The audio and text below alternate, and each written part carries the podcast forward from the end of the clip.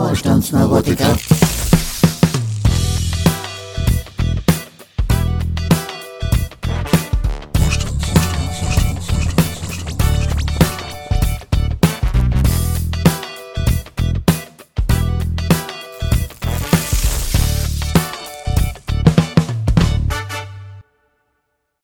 Willkommen beim Wohlstandsneurotiker, dem Podcast der Neulandrebellen. Heute mit Teil 5 mittlerweile schon unserer kleinen Serie zum Wahnsinn der Wirtschaftspolitik, den wir derzeit hierzulande erleben. Und ich begrüße einmal mehr den Volkswirt, Spezialisten, Buchautor, Nachdenkseitenautor und was weiß ich nicht noch alles, Jens Berger. Hallo Jens. Hallo Tom, grüß dich.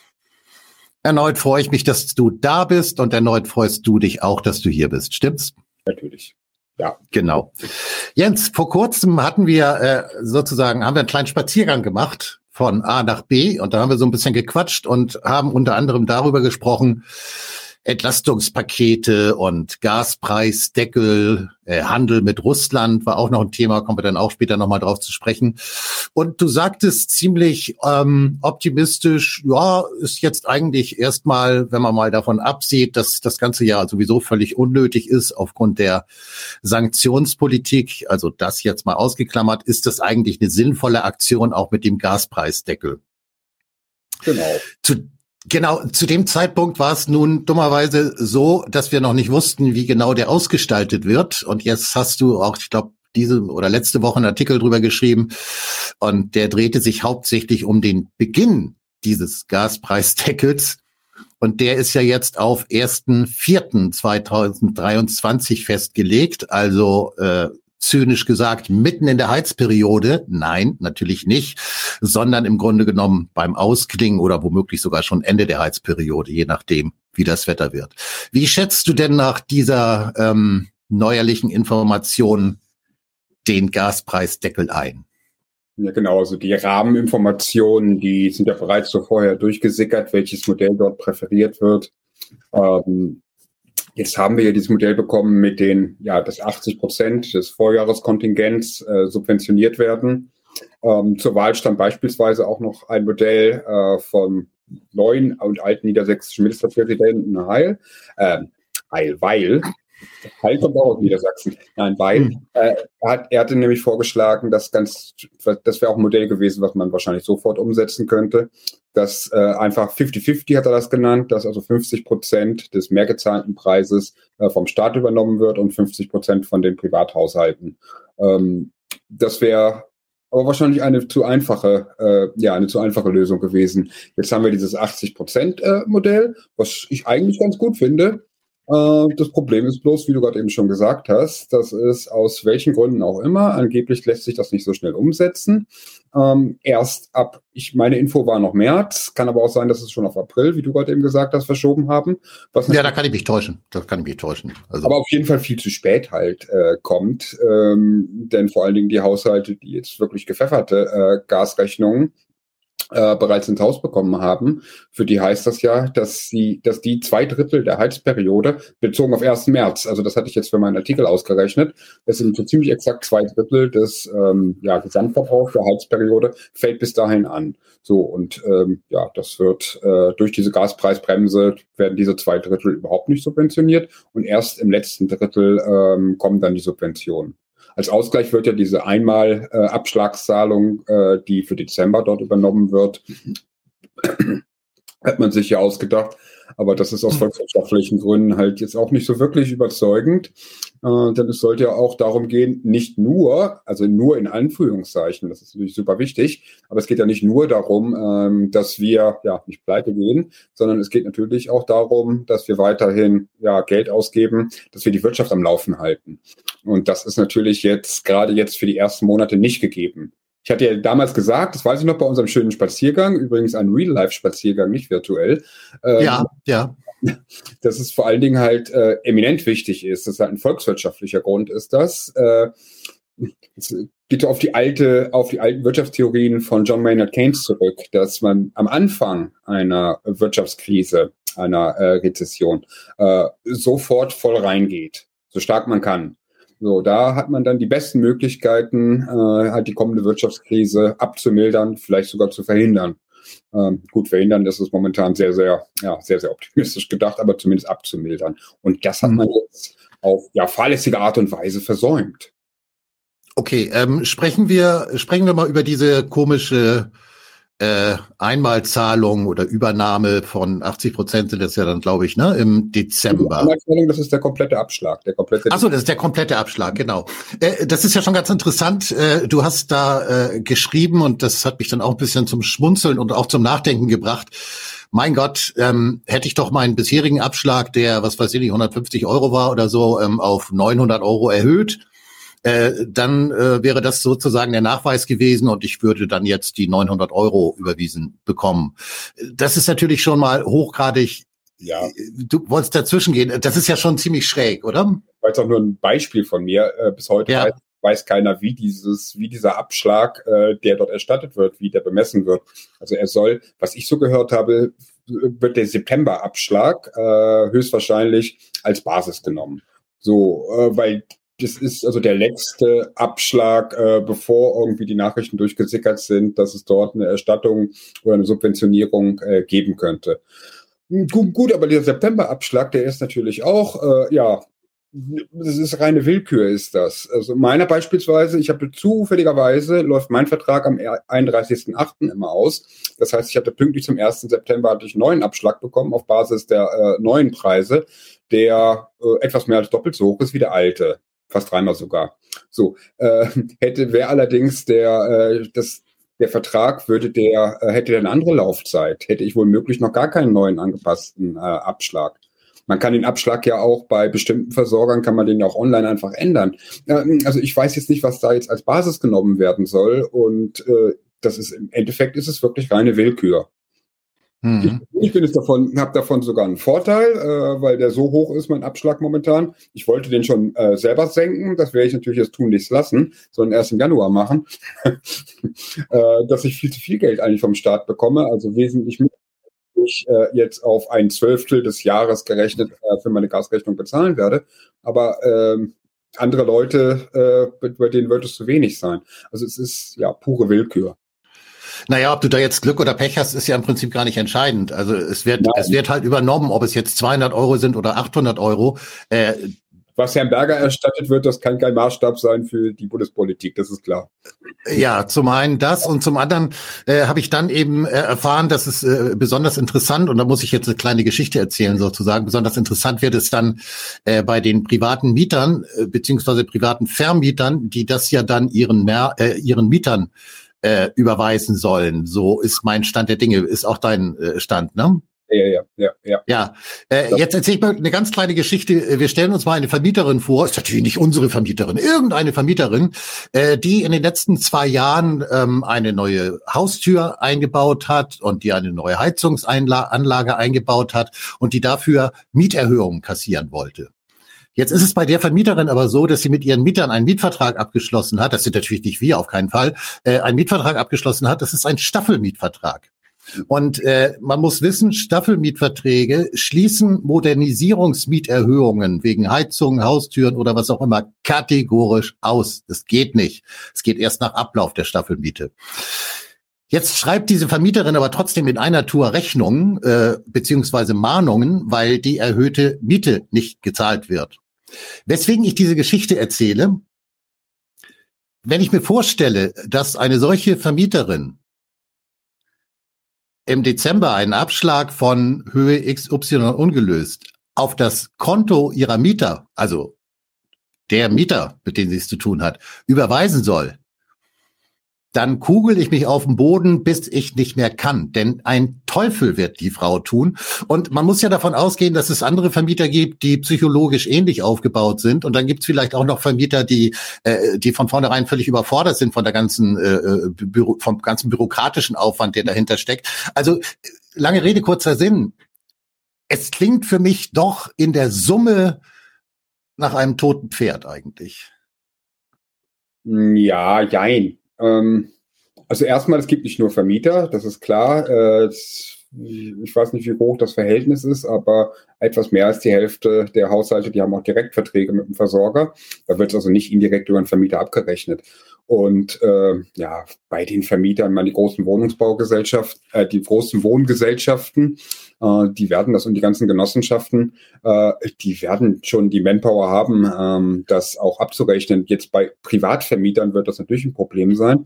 Im Endeffekt wird es darauf hinauslaufen, ähm, dass das Ganze dann über die äh, Jahresko Jahresnebenkostenabrechnung äh, erst gemacht wird, was natürlich jetzt auch unterstützend ne, dem Charakter äh, des Ganzen, den die Bundesregierung sich eigentlich ähm, ja gedacht hat oder der halt propagiert wurde, ähm, zu, vollkommen zuwiderläuft, das ist klar.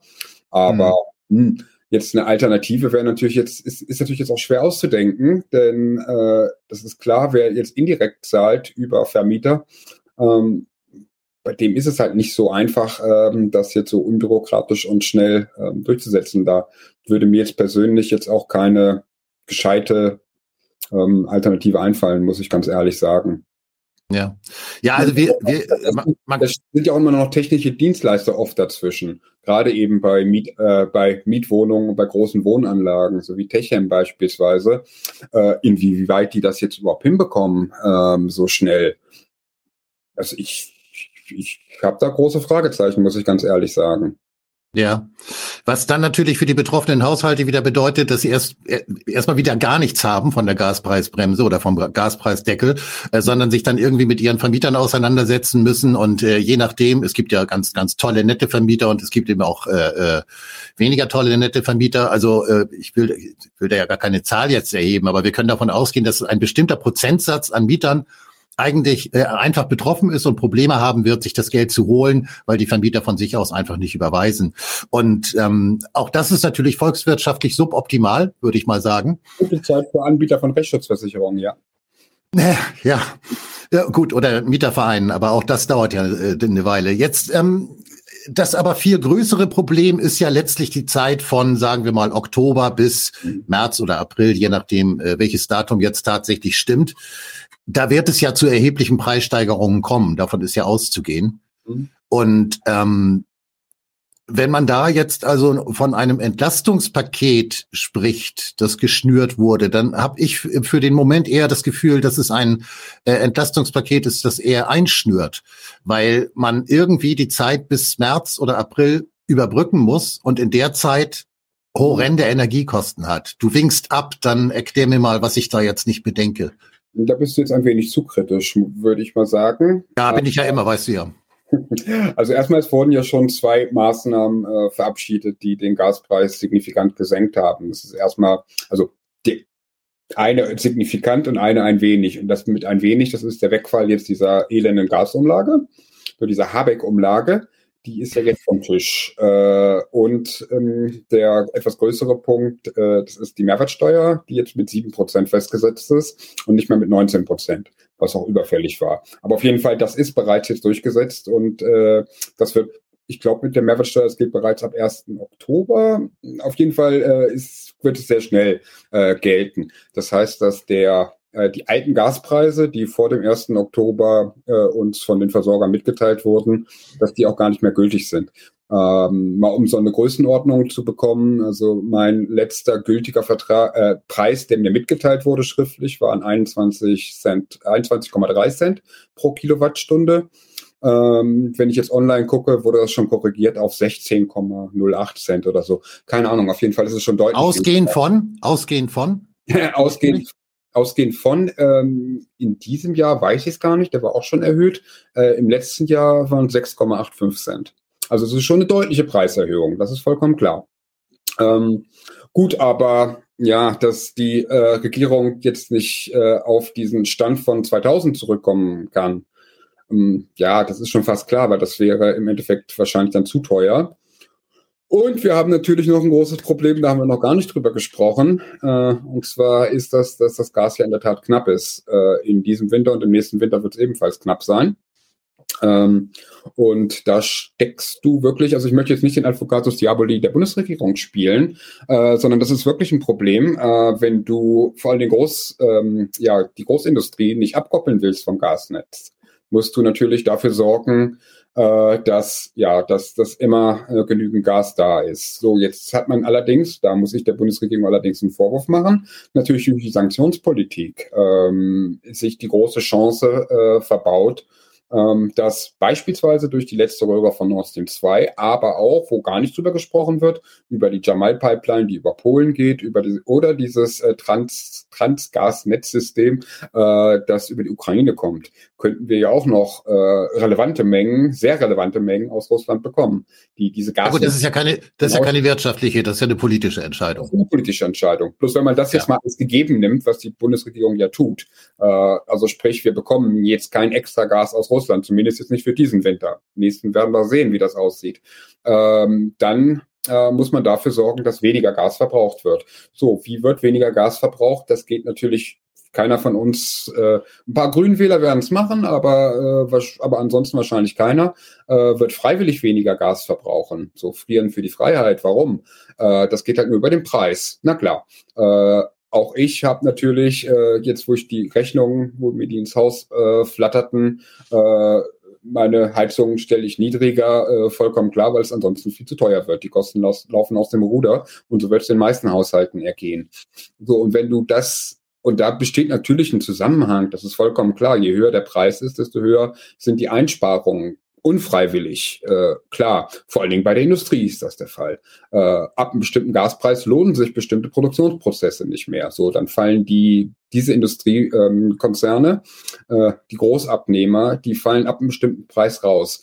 Also muss die äh, Bundesregierung, wenn sie ein ideales Paket schnüren will, das sowohl die Unterstützung als auch dass äh, die Vermeidung der Gasmangellage miteinander vereinen will. Das ist ja ein Zielkonflikt äh, wie ich gerade erklärt habe, äh, kann sie natürlich nicht zu stark entlasten, denn wenn sie zu stark entlastet, dann reicht das Gas wieder nicht. Ist eine scheiß Situation. Ähm, wie gesagt, man, muss, man müsste halt eigentlich man ist da ja in so einem Catch-22, man ist da gefangen in so einem spieltheoretischen äh, Dilemma, aus dem es keinen guten Ausweg gibt. Der einzige gute Ausweg wäre halt die Parameter zu ändern und ähm, dieses, das Gasangebot zu erhöhen, was nur geht, wenn man Russland mit einbezieht. Gegen Russland wird es nicht funktionieren. Ja, ja, ja äh, weniger Gas verbrauchen, ja, das ist äh, unfreiwillig und das ist natürlich dementsprechend auch eine politische Entscheidung gewesen, eben auch eine wirtschaftliche Entscheidung gewesen. Und äh, Herr Müller, äh, der Oberguru vom, von der Bundesnetzagentur, hat ja, ich glaube, letzte oder vorletzte Woche, wir zeichnen auf am 14.10. übrigens, äh, schon geungt, äh, gerade die Privathaushalte verbrauchen zu viel. Gas. Herr Müller äh, wenig Ahnung von Außentemperaturen zu haben, denn man kann das sehr gut verfolgen in diesem Jahr. Die ganzen Jubelmeldungen, die Haushalte sparen ordentlich ein. Na klar, da war es warm draußen und sobald es ein bisschen kälter wurde, äh, hat sich das umgekehrt. Als es mal richtig kalt war, ein paar Tage, haben wir haben die Haushalte plötzlich fünf Prozent mehr verbraucht als im letzten Jahr. Das ist jetzt alles kein Teufel, also es ist alles kein, kein Teufel, kein Rocket Science, äh, das festzustellen.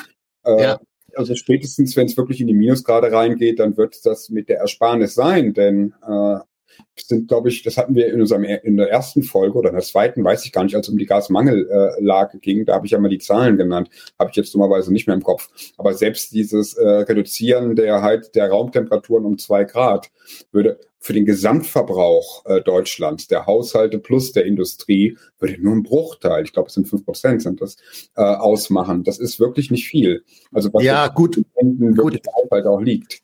Ja, gut, äh, da spielt natürlich auch Psychologie eine ganz große ja. Rolle. Also äh, zum einen ist es so, dass Müller meines Wissens, äh, ich habe das so, glaube ich, in einem Radiosender gehört von irgendeinem Klimaexperten oder oder so, dass er überhaupt nicht berücksichtigt hat den gleichen Zeitraum letztes Jahr zum Beispiel. Da war es einfach milder. Genau, genau. Äh, äh, und äh, dieses Jahr äh, im Vergleichszeitraum ist es kälter und im Vergleich, wenn man das jetzt alles mal berücksichtigt, ist es tatsächlich so, dass äh, da muss man jetzt dann die Bevölkerung in Schutz nehmen sozusagen, dass tatsächlich weniger verbraucht wurde. Also im Verhältnis zueinander wäre der Wert normalerweise höher gewesen, wenn man den jetzt eins zu eins äh, letzten Jahr gegenüberstellt. Das heißt, äh, und dann gibt's natürlich noch, ähm, äh, das ist natürlich auch äh, ein, ein, ein gefährliches Argument. Dann gibt es natürlich auch dieses Argument, äh, das dann daran anschließt, ja, aber die Industrie. Die Wirtschaft. Also die hat ja deutlich reduziert irgendwie im Bereich äh, 10, 12, 15 Prozent oder so. Äh, ja. Dabei muss man natürlich berücksichtigen, äh, ähm, äh, wer ist denn das überhaupt noch?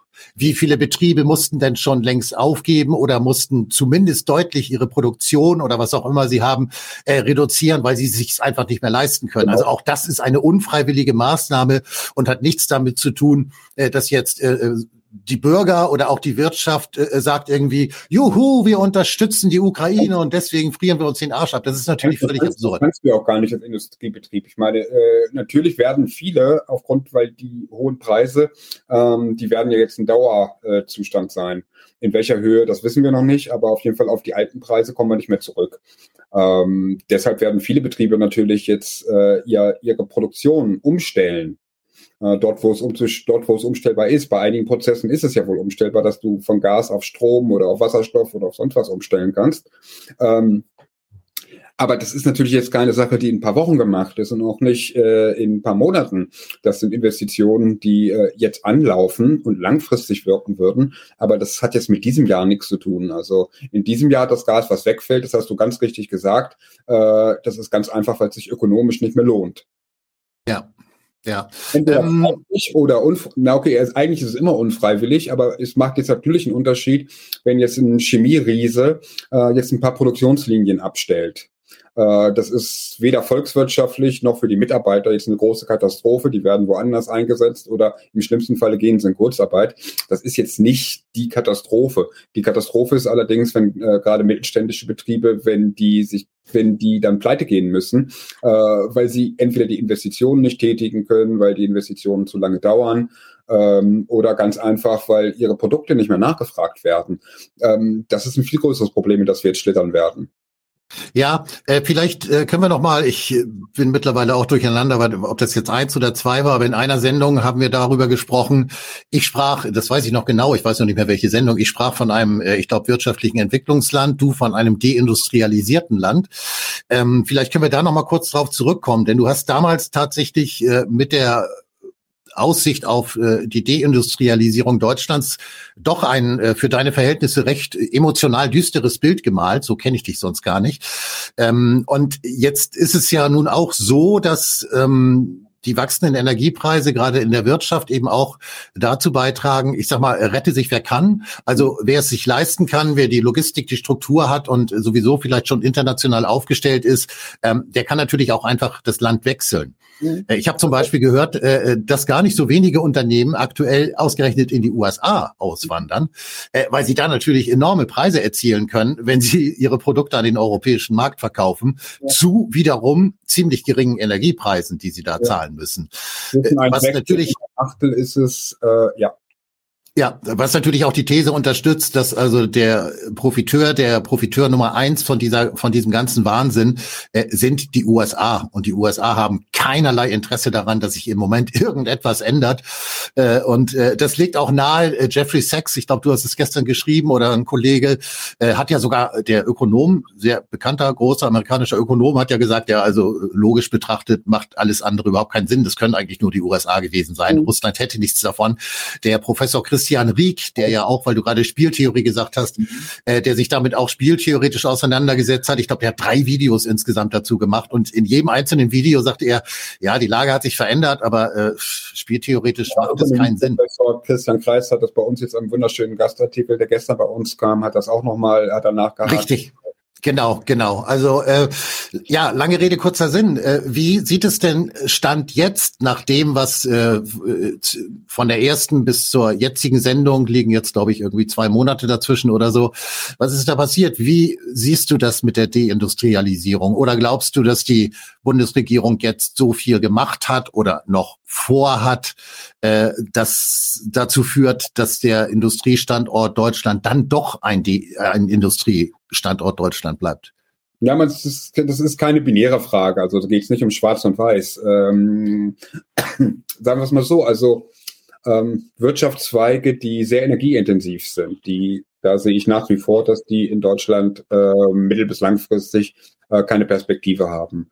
Ähm, denn wenn Russland auch langfristig als Energielieferant ausfällt, äh, wird egal wie man es anstellt, egal wie es gemanagt wird, äh, wird die Energie so teuer sein, dass sich die Produktion hier nicht lohnt im Vergleich zu anderen Ländern. Äh, allen voran die USA, aber auch Länder wie beispielsweise die Türkei, die sehr günstige Energie, einen sehr günstigen Energiebezug aus Russland übrigens haben. Ähm, asiatische Länder sind auch wesentlich günstiger. Ähm, also da führt kein Weg dran vorbei. Allerdings äh, gibt es ja nicht nur die energieintensive Industrie. Ähm, also wenn da jetzt irgendein Masterplan dahinter stehen ähm, sollte, ähm, den sich beispielsweise die Grünen ausgedacht haben, dann könnte das durchaus so ein nach Maggie Thatchers Modell so ein Upgrading sein.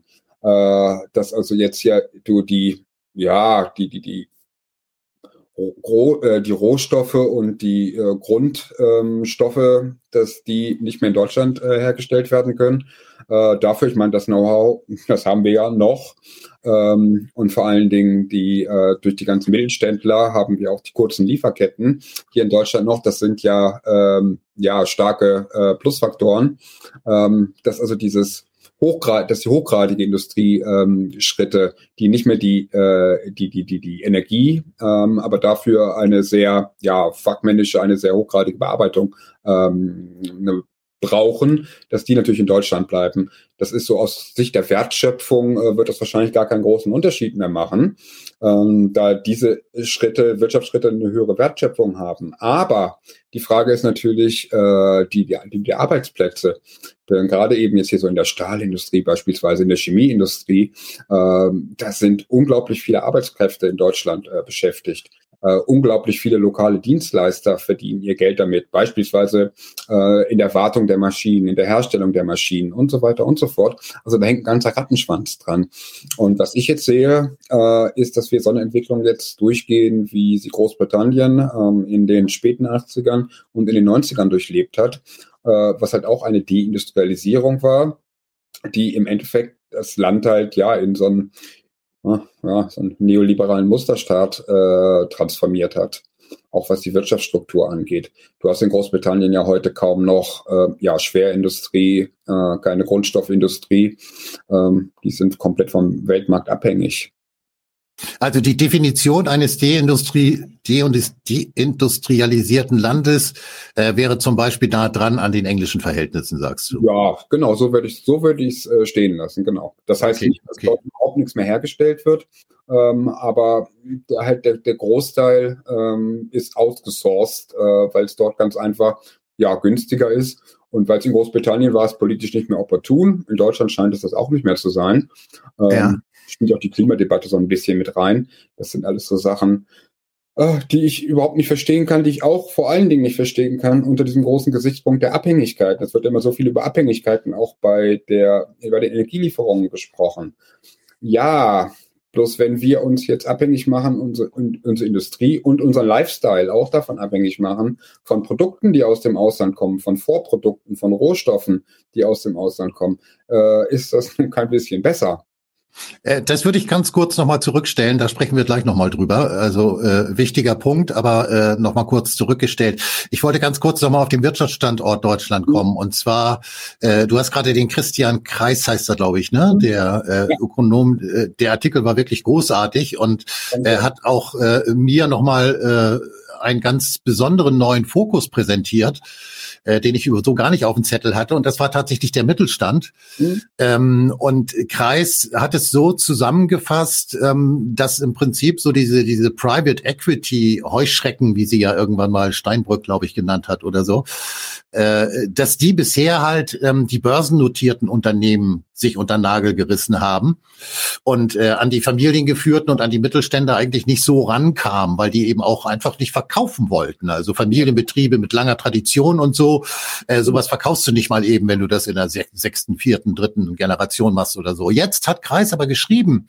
naja, äh, wenn die Energiepreise oder sagen wir mal die Produktionskosten, nennen wir es einfach mal so, ähm, denn es sind ja in allen möglichen Bereichen Preissteigerungen. Also sagen wir jetzt einfach mal ein mittelständisches Unternehmen, das bisher ganz gut äh, funktionieren konnte, ähm, bricht jetzt fast oder nahezu zusammen unter den insgesamt steigenden Kosten, die das Unternehmen tragen muss. Dann ist das, wenn man dem äh, der Theorie von Kreis folgt, und das interessiert mich jetzt, ob du das tust, äh, dann ist es natürlich ein Einfallstor für Private Equity Fonds, die sagen, wunderbar, wir machen denen jetzt Preise, die ihnen so viel Spaß machen, dass sie die Tränen wegwischen können, kaufen die mittelständischen Unternehmen aus und fahren die dann mehr oder weniger gegen die Wand.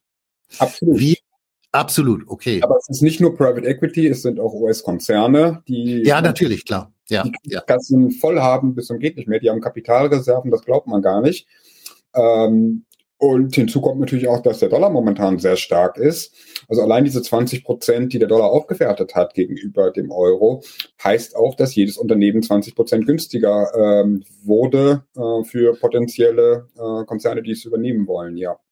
Oder, ja. Aber die Situation haben wir natürlich. Wir haben, äh, wie du, äh, du hast es alles schon gesagt, und das muss ich nicht wiederholen. Nur noch hinzufügen, dass äh, gerade diese mittelständischen Konzerne auch ähm, in seltenen Fällen so großartig verschuldet sind, dass jetzt die Banken da mitreden äh, könnten. Mhm. Ähm, denn die Banken können einen noch zwingen, dass man zum Beispiel Anteil, ähm, entweder Tochterunternehmen oder Anteil am Unternehmen veräußert. Äh, das war noch nicht der Fall, aber das wenn es so weitergeht mit den hohen Energiepreisen, wird es bald bei vielen Unternehmen der Fall sein. Und das sehe ich mhm. genauso wie der Christian Kreis. Das ist natürlich ein hervorragendes Einfalltor für US-Konzerne und für Private Equity Gesellschaften, AK Heuschrecken, ja. Hm? Ja. Äh, was dann, jetzt sind wir dann wieder, äh, jetzt sind wir dann doch schon bei deinem Punkt der Abhängigkeiten, was dann natürlich auch eine neue Form und neue Qualität der Abhängigkeit schafft. Ähm, ob jetzt aufgekaufte Unternehmen gehalten werden oder ob sie einfach zerschlagen oder, oder ruiniert werden oder was auch immer. Äh, auch das wirkt sich ja alles auf den, auf den Wirtschaftsstandort äh, Deutschland aus. Ähm, genau. Und ähm, zum Thema Abhängigkeit. Genau. Wir haben auf unserem wunderschönen Spaziergang, bis es anfing zu regnen, aber es war ja auch ganz toll, äh, auf unserem wunderschönen Spaziergang haben wir ja auch darüber gesprochen, äh, dass wir ja so wahnsinnig konsequent nichts mehr aus Russland kaufen. Hm. Äh, also äh, gut, äh, was heißt das? Das heißt, äh, wir kaufen jetzt also kein Gas mehr, weil wir inzwischen ohnehin keins mehr kriegen. Da müssten wir nachverhandeln. Wir wollen auch kein Öl mehr kaufen und fühlen uns jetzt also, wenn man dem politischen Narrativ glaubt, unglaublich unabhängig von Russland. Mhm. Jetzt hast du mir aber gesagt, und das, äh, da würde ich dich bitten, das noch mal ein bisschen auszuführen. Pabalapap. Äh, von wegen, wir kaufen nichts aus Russland, wir kaufen eine ganze Menge aus Russland und vielleicht kann ich jetzt das Wort dir einfach mal übergeben an dieser Stelle. Genau, also erstmal Gas kaufen wir immer noch aus Russland, heute in Da geht schon los, ja. ja LNG-Form, ja. beispielsweise über Frankreich. Frankreich ist der größte LNG-Kunde Russlands, ähm, nur mal so als Beispiel. Äh, was aber wo überhaupt gar nicht drüber gesprochen wird, wahrscheinlich zum Glück, denn nicht, dass wir hier schlafende Hunde wecken. Äh, das sind äh, also beispielsweise seltene Erden, äh, beispielsweise Titan, beispielsweise Aluminium ähm, diverse ähm, Edelstahlqualitäten, die in Deutschland gar nicht oder die woanders gar nicht erzeugt werden. Ähm, die beziehen deutsche Unternehmen natürlich noch aus Russland. Vollkommen klar. Äh, ich bin mal gespannt auf die neuesten Handelszahlen, Außenhandelszahlen. Also es ist eine Menge, was wir noch aus Russland beziehen. Zum Glück. Also es ist nicht so, es ist, ja, das Ganze ist, du musst, man, man muss da unterscheiden äh, zwischen der ganzen PR-Trommelei, die sich vor allen Dingen halt auf so greifbare Güter wie Gas, Öl, Kohle und jetzt sind es ja noch die Diamanten und Gold bezieht. Ähm, Diamanten und Gold ist mir nicht bekannt, dass das Deutschland. Witz, ne? Ja, ja. ja, mein Gott, wenn, ich, wenn, wenn ich jetzt eine goldene Rolex kaufe, die ist zwar aus, äh, ja, das Gold stammt aus Russland, aber es wird nicht in nach, äh, als Rohstoff nach Deutschland eingeführt, sondern das Ganze geht äh, über irgendeine Rohstoffbörse Früher war es Großbritannien, jetzt ist es, jetzt geht es hauptsächlich über Indien, wie ich neulich gelesen habe, geht es dann in die Schweiz. So, die Schweiz kauft kein russisches Gold, sondern die kaufen Gold aus von dieser indischen Börse. Äh, eine Außenhandelsstatistik ist dann indisches Gold. So, und das, und über den Umweg der Uhr oder des Schmucks, wo auch immer Schmuck hergestellt wird, das ist, glaube ich, vor allem der arabische Raum ist da ganz groß, äh, kommt es dann halt nach Deutschland. So, ja, hm, toll. Äh, super Boykott, den wir da machen. Äh, also, liebe Leute, liebe Leute, solltet ihr Uhren mit Gas, äh, mit Gas sag ich schon, mit Goldanteil kaufen, kann es sein, dass ihr eine Putin-Uhr tragt. Genau, Indirekt. Ja. Ja, ja, ja, ganz genau. Ne? Und wenn die dann auch noch falsch geht, dann wisst ihr auch, wer daran die Schuld trägt. Dann, ganz dann klar. Ist dann ist alles aus. Also nur noch Apple. Ja, ja. Äh, ja. Ähm, ganz kurz am Rande. Ah, nee, mach mal erstmal, genau. Bei, bei, bei vielen anderen chemischen Produkten ist es genau das Gleiche. Also es kommt direkt ins Land oder es kommt halt über einen Umweg. Äh, das Problem ist bloß natürlich, da erzähle ich jetzt nichts Neues, so diese Umwege, die treiben natürlich immer den Preis nach oben. Deshalb haben wir ja, oh, also das ist ein historisches Maß bei den, äh, bei den äh, Herstellerkosten. Da sind also die ganzen Vorprodukte drin. Ne? Äh, das wird alles zeitversetzt noch in die Inflation mit reingehen, weil es natürlich weitergegeben wird in der Produktionskette. Das ist vollkommen klar. Aber dieser ganze Quatsch, diese ganzen Umwege und so weiter, im Endeffekt treiben die nur die Preise und nichts anderes.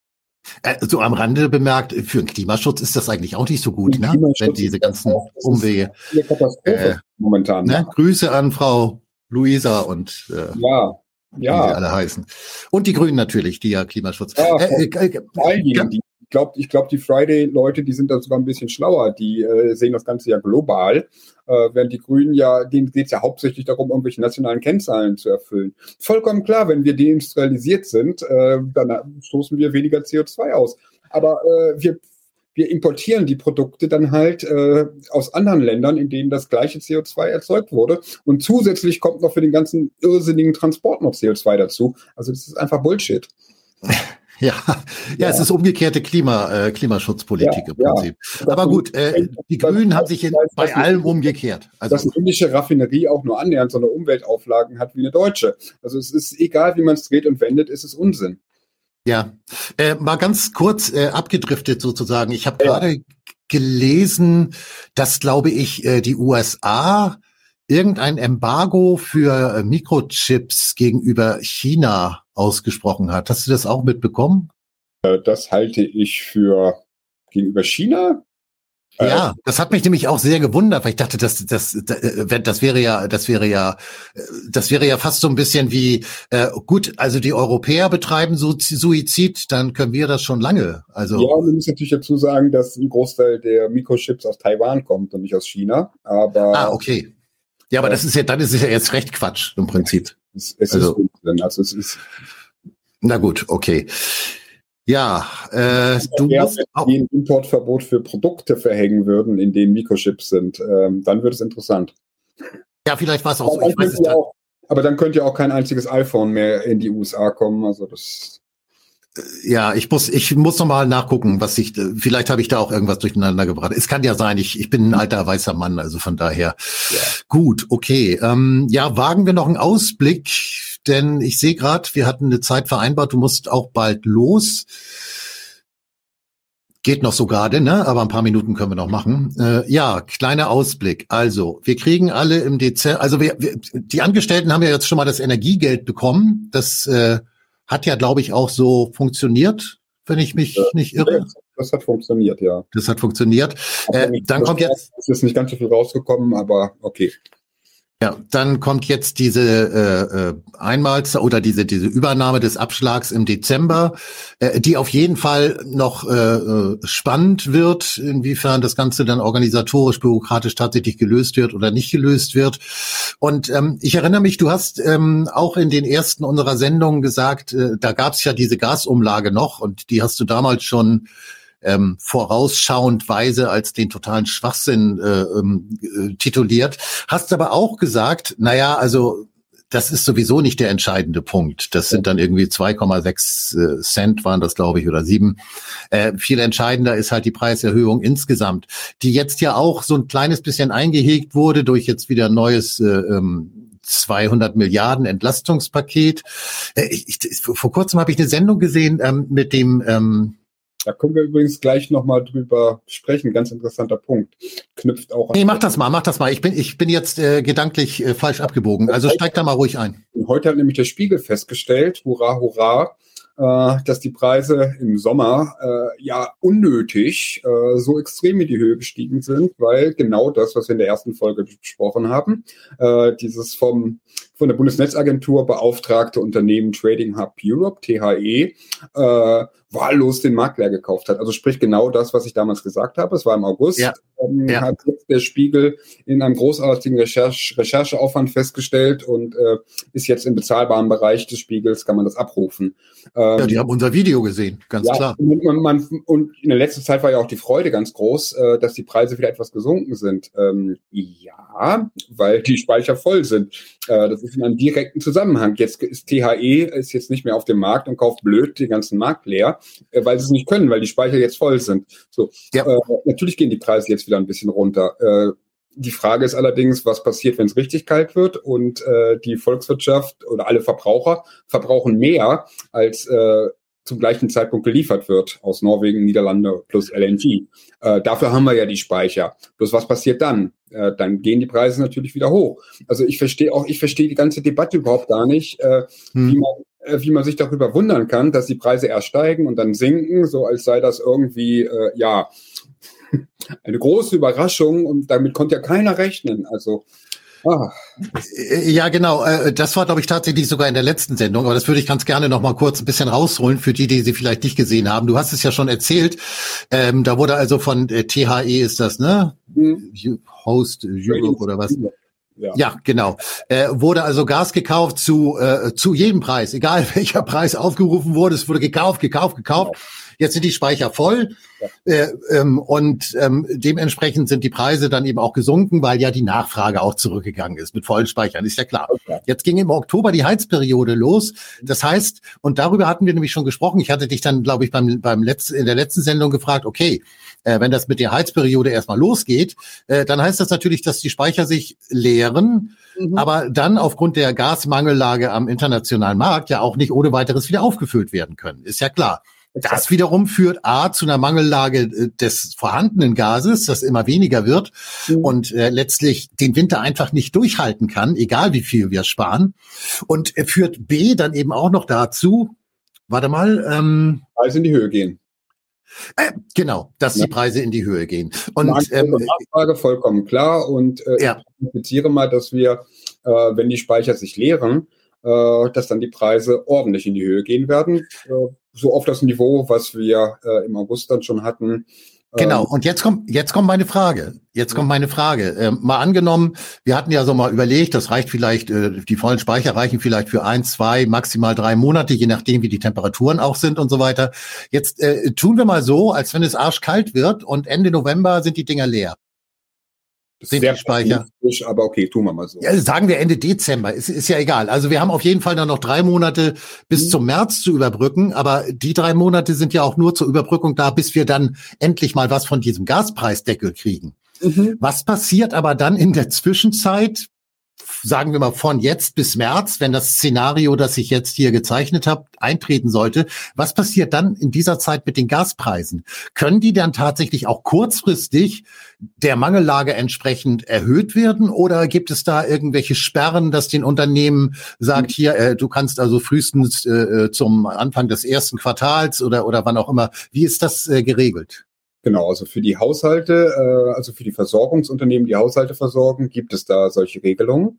Ähm, da ist es also unwahrscheinlich, ähm, dass die jetzt in den nächsten Monaten noch einmal erhöhen werden, wenn sie nicht schon erhöht haben. Äh, kleine Korrekturen wird es da vielleicht nochmal geben.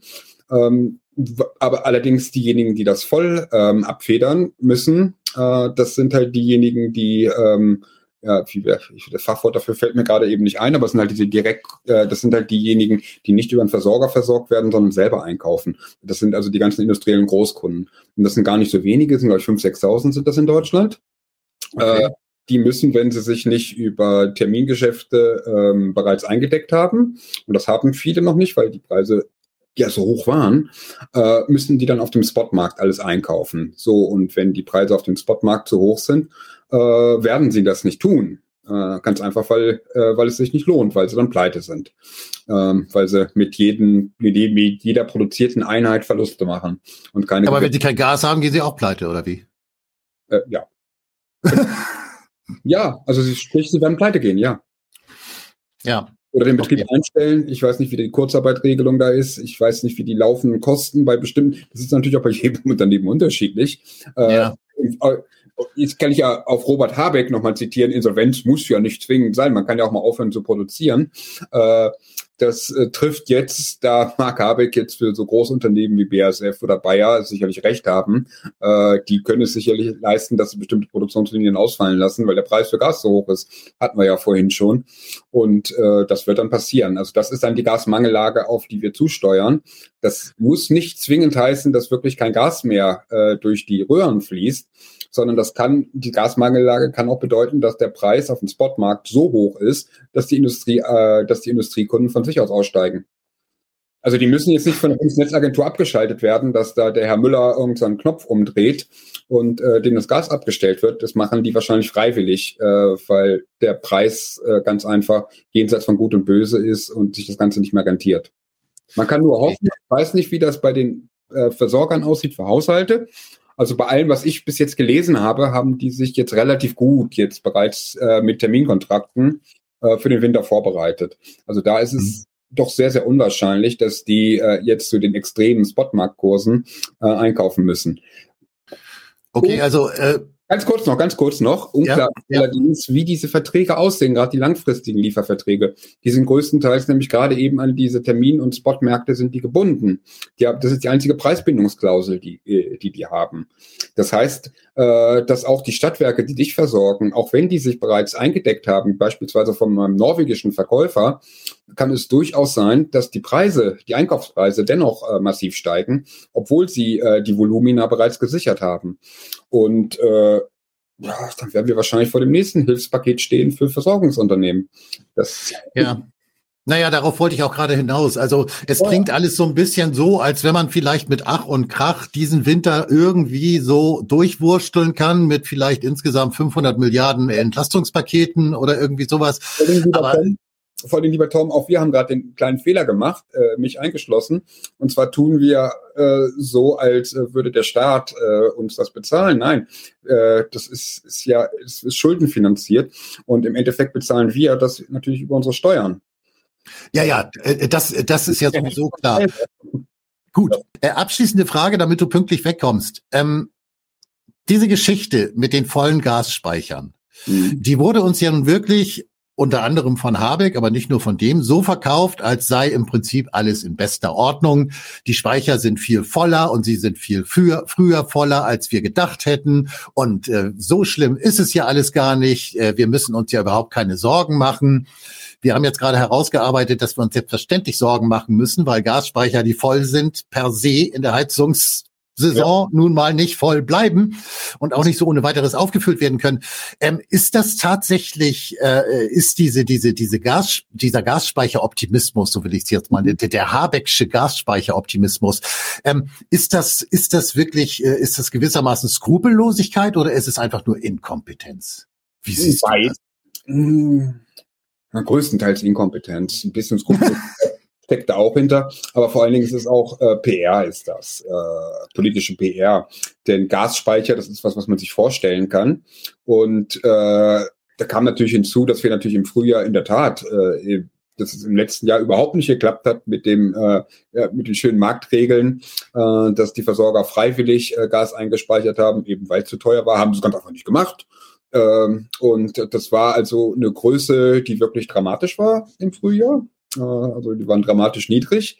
Und äh, das ist gut zu kommunizieren und vor allen Dingen ist es einfach. Man setzt da so eine, ja, so eine Finanztrottel von THE dran äh, die null Ahnung vom, äh, vom, von den Finanzmärkten haben, die die ganzen Instrumente nicht bedienen äh, können. Also jetzt die Finanzinstrumente, die nicht mit Termingeschäften arbeiten, die nicht irgendwie mit computeroptimierten Algorithmen arbeiten, sondern die einfach nur dumm einkaufen. Äh, ist es, letztendlich ist es nur eine technische Frage, äh, wie schnell es geht, dass die Gasspeicher voll sind. Ja, und das haben sie halt jetzt geschafft. Äh, Wäre auch ein Wunder, wenn sie es nicht geschafft hätten. Äh, ja, besonders mal zu jedem Preis einzukaufen. Ne? Also klar, das. Eben, eben. Das ja. war ein großes ja. Grundstück. Und äh, ich denke mal, das war natürlich politisch genauso geplant, äh, dass man zumindest eine Volksmeldung hat. Okay, ja. Dann verabschieden wir uns mit dieser Erfolgsmeldung. Ich danke dir herzlich für äh, ja. die wieder sehr erhellenden Aspekte, die du reingebracht ich hast. Ich würde sagen, nicht die letzte Sendung war. Äh, nein, also ich will auch auf jeden Fall das halbe Dutzend noch voll machen und äh, Stoff mhm. ist ja wirklich genügend da. Alle zwei Wochen äh, kommen wir ja mehr oder weniger überein. Äh, könnten, könnten wir jetzt eigentlich schon wieder und dementsprechend also die Folge fünf haben wir hiermit abgeschlossen. Herzlichen Dank Jens Berger. Ich freue mich schon auf Folge sechs beziehungsweise ob ich mich darauf freue, ist jetzt. Wir besprechen ja jetzt nicht so unbedingt so tolle ja. Äh, trotzdem freue ich mich mit dir über die über den Wahnsinn zu sprechen, der uns umgibt und wünsche dir noch einen schönen Abend und natürlich an die Zuschauer, an die Zuhörer. Ähm, ja, schönen Tag, guten Abend und gute Nacht. Tschüss, Jens. Tschüss. Tschüss.